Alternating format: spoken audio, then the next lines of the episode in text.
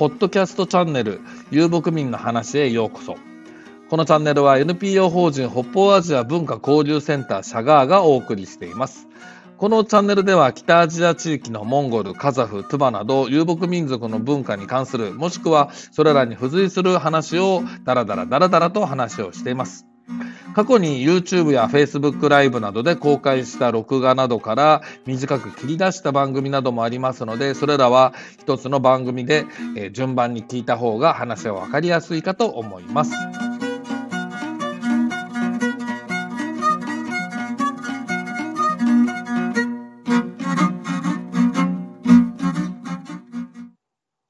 えー、先日、遊牧民という言葉を使うなだと、なんていうことで、えー、まあ、最近の、最近のといいますか、ごく一部なのかもしれませんが、え、流れに対してですね、ふざけるな、なんてことを、え、言っていたわけなんですけども、それの、えまあ、引き続きといいますか、続きといいますか、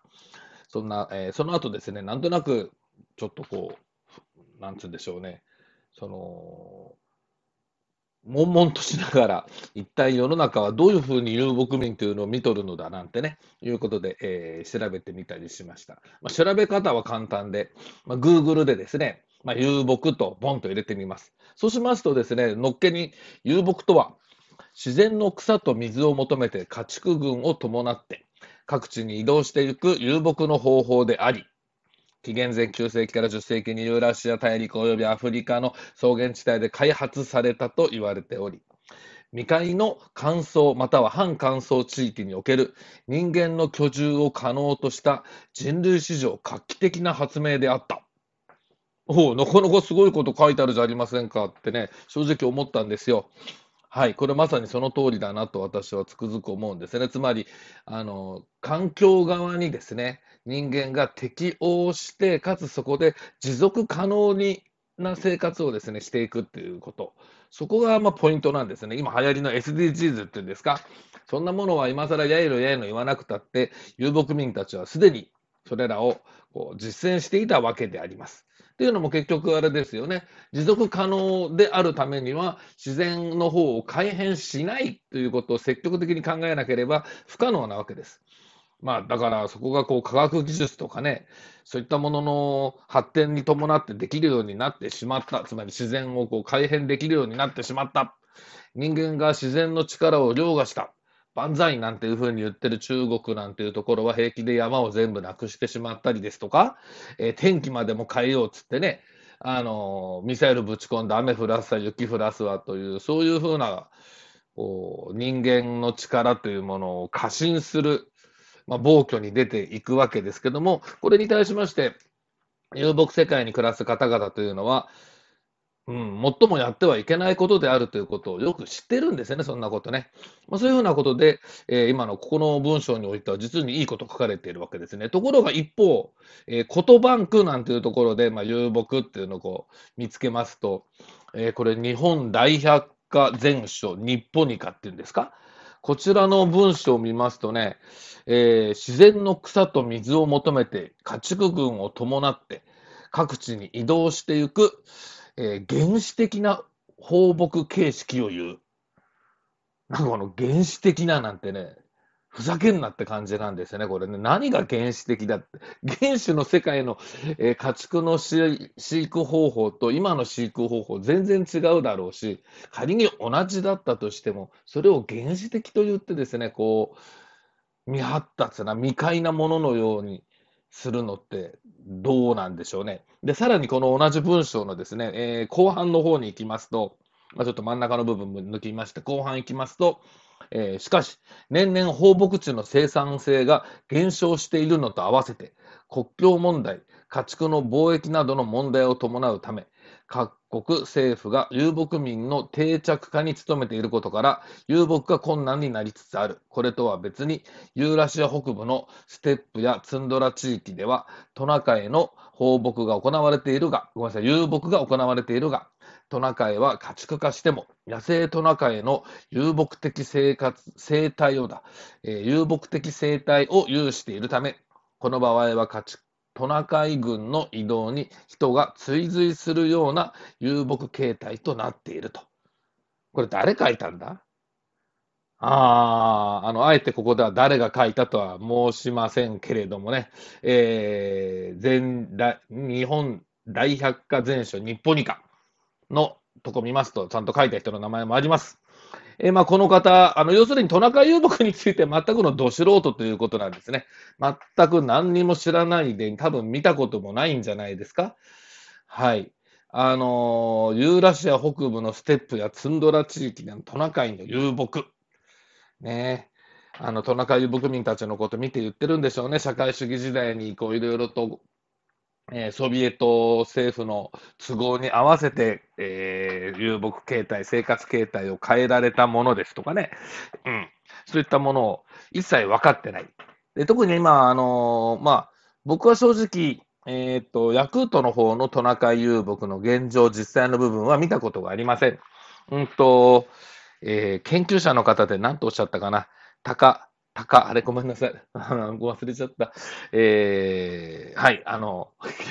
大変有名な方がですね、えー、ヤクルトの方のトナカイ牧畜のこと書かれています。かつてずいぶん前になりますけど、私、彼の、まあ、出てる、えー、学会みたいなところ、研究会かな、に参加したこともあるんですけども、うん、そこで聞いてて思ったのは、やはりあソビエトの、旧ソビエト時代のトナカイ遊牧、そしてまた今に至ってのトナカイ遊牧のあり方というのと、えー、またさらに南モンゴルあ、ごめんなさい、南シベリア地域にあたる、えー、つまりはモンゴル国内におけるトナカイ牧畜のあり方、ああ、随分その過程において違うもんだななんて思ったものです。というのも、結局のところ、ソビエト時代、為政者側になる、えー、ロシア人たち、トナカイのことわからないで、トナカイのことをこうどうしよう、こうしようというふうにして、えー、古くから行われていた生活をこう改変させたわけですよね。うん、これに、うんとなえっと、ロシア人は遊牧民ではありませんから、遊牧民的感覚というものが皆無な状態ですね。これに対してモンゴル国の場合ですと、えモンゴル人たちもやはり遊牧民であるという、まあ、今そういうふうに言っちゃうと、本当に遊牧民なのかって、遊牧民じゃないモンゴル人たちもいるわけですから、なんとも話がややこしくなってしまいますけれども、でも、えー、まあ、多少なりとも遊牧に対して、その家畜に対して、家畜を飼うということに対してですね、あの、意識があるモンゴル人たちであるがゆえのトナカイ遊牧をに対する対処、それらの組織化、大規模家畜化、大規模家畜軍化っていうのかな。そういったものたち、そういった動きというものがですね、こうやはり違いますよね、これそれぞれがね。まあ、その辺によって全くこう状況が違うということ、一切分かってない、トナカイ群れの移動に人間が追随するような遊牧形態、よく言うよって感じですね。もはやそんな、えー、形では全くありません。はい。えー、ねなんか辞書だろうが何だろうが、知らないことは書くのやめた方がいいだろうって僕は思うんですけれども、実に適当なこと書いてくれちゃってますよね。うん、実際の遊牧生活っていうもの、うん、まともに一緒に生活したりしてですね、うん、なんつうんでしょう、その、統計的な数字を見たりですとか、うん、伝聞資料とかを見てですね、自分の頭の中で想像してある程度理解したつもりになっている知識の部分とすり合わせて、あ、やっぱりそうか、きっとそうだ、うん、間違いないと。か、勝手なことをですね、えー、組み立てて、いかにもそれっぽく書くという、もうなんか、典型的な話じゃないかなと思います。これがですね、遊牧民の方々とですね、一緒に暮らして、長々とですね、だんない話をしながら、うだうだうだうだと日々を一緒に送るっていうのをですね、長くやればやるほどですよ。うん。やはり彼らの現実の生活であるとか、生活はもちろん彼らが考えていること、彼らが思っていることっていうのをですね、やはりこう理解、少しでも理解しようというふうな方向で動かなければ、調査っていうか関わらなければ、彼らのことなんて語れるはずがないっていうのが僕の思うところなんです。これ別に遊牧民に対してっていうのに限らず、対自分以外のものに対しては全て同じことが言えるんじゃないかなと、つくづく思いながらであるのですが、はい、実際の生活知らないでね、好き勝手なこと言ってくれるよなって、人のこと知らないで勝手なこと言ってんじゃねえよってみんなよく言うじゃないですか。それと同じことをですね、なんか、やっちゃってるんだよね。で、あの、実際の遊牧生活っていう風なもの、かなりこう、遊牧っていう言葉がいかんのかなと、いかんのかなっていうのもなんだけども、日本語でね、遊牧っていう言葉、遊んで牧畜をしてるっていう風に思う方いるじゃないですか。違うんですよね。この遊ぶ、この、あなんだ、遊の文字、えっ、ー、と、遊ぶ？遊ぶの文字ですね。この文字自体はですね、えー、もちろん遊ぶっていう意味もあるにはありますよ。あるんですけれども、えー、位置が固定しない目的に応じて自由に動けるというふうな意味がちゃんとあるわけですね。まあ、意味があるっていうか、まあ意味が、まあ意味がついて。だから、えー、例えばこれ、Google で You という漢字だけで試しに入れてみていただけると面白いかと思います。オックスフォードラングエージの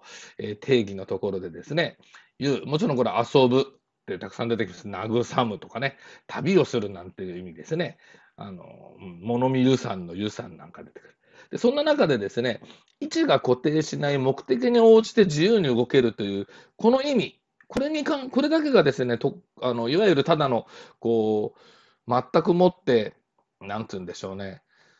遊ただ遊んでるというイメージとかとは違う言葉として出てくるんですね。この遊牧の遊はまさにこれなわけですよ。ね、自由に移動できる。つまりその土地が誰のものでもないという大前提。誰のものでもない土地と、誰のものでもない水と、誰のものでもない太陽っていうこの3つの条件が揃った上で、えー、それらをこう上手に利用しながら、えー、必要に応じて自由に移動しながら家畜を増やし、その家畜の余剰物を、えー、まあ売って、なり利用して生活するというのが遊牧生活の実際なわけですよね。これがなんで原始的なんだと。つまりこれ言いますと、これをこう原始的だと勝手に言うのは、さっきの、えー、ところにもありましたけども、国境問題とか、最初に国ありきの考え方ですよね。国境問題にこう関わるから、遊牧されては困る、移動されては困る。これ勝手な都合ですよね。その国を、土地を持って領土というふうな形で、こう、国を規定して、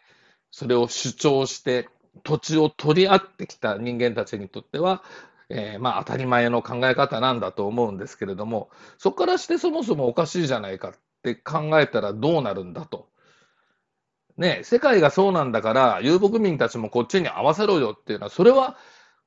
勝手な都合ですよね。まあ、お互い様っちゃお互い様なんだけども、お互いがそこのところを不可侵であれば、不可侵な状態になれたら、きっと世界はもっと平和になるんではないかなと思ったり、私はしております。ひどいなと思うのは、この遊牧生活、遊牧文化というものが砂漠化をさせていくんであるみたいなんですね。だから定住化させていかなければいけないんだという、そういう論調。これは、あの、前に日本のテレビなどでも、えー、放送されましてね、どれだけの土地が砂漠化していってるのだ、日々みたいなことで、その一つの原因として、その下放牧が進んでいくモンゴルの、えー、遊牧地域の生活が悪いかのような、うん、番組があったりしまして、私これには激しくえー、講義をしました。えー、このことについてはまた次回、えー、おお話ししようかと思います。この番組は NPO 法人北方アジア文化交流センターシャガーがお届けしております。えまた次回の、え放送の方、またよろしければ聞いてください。ではでは。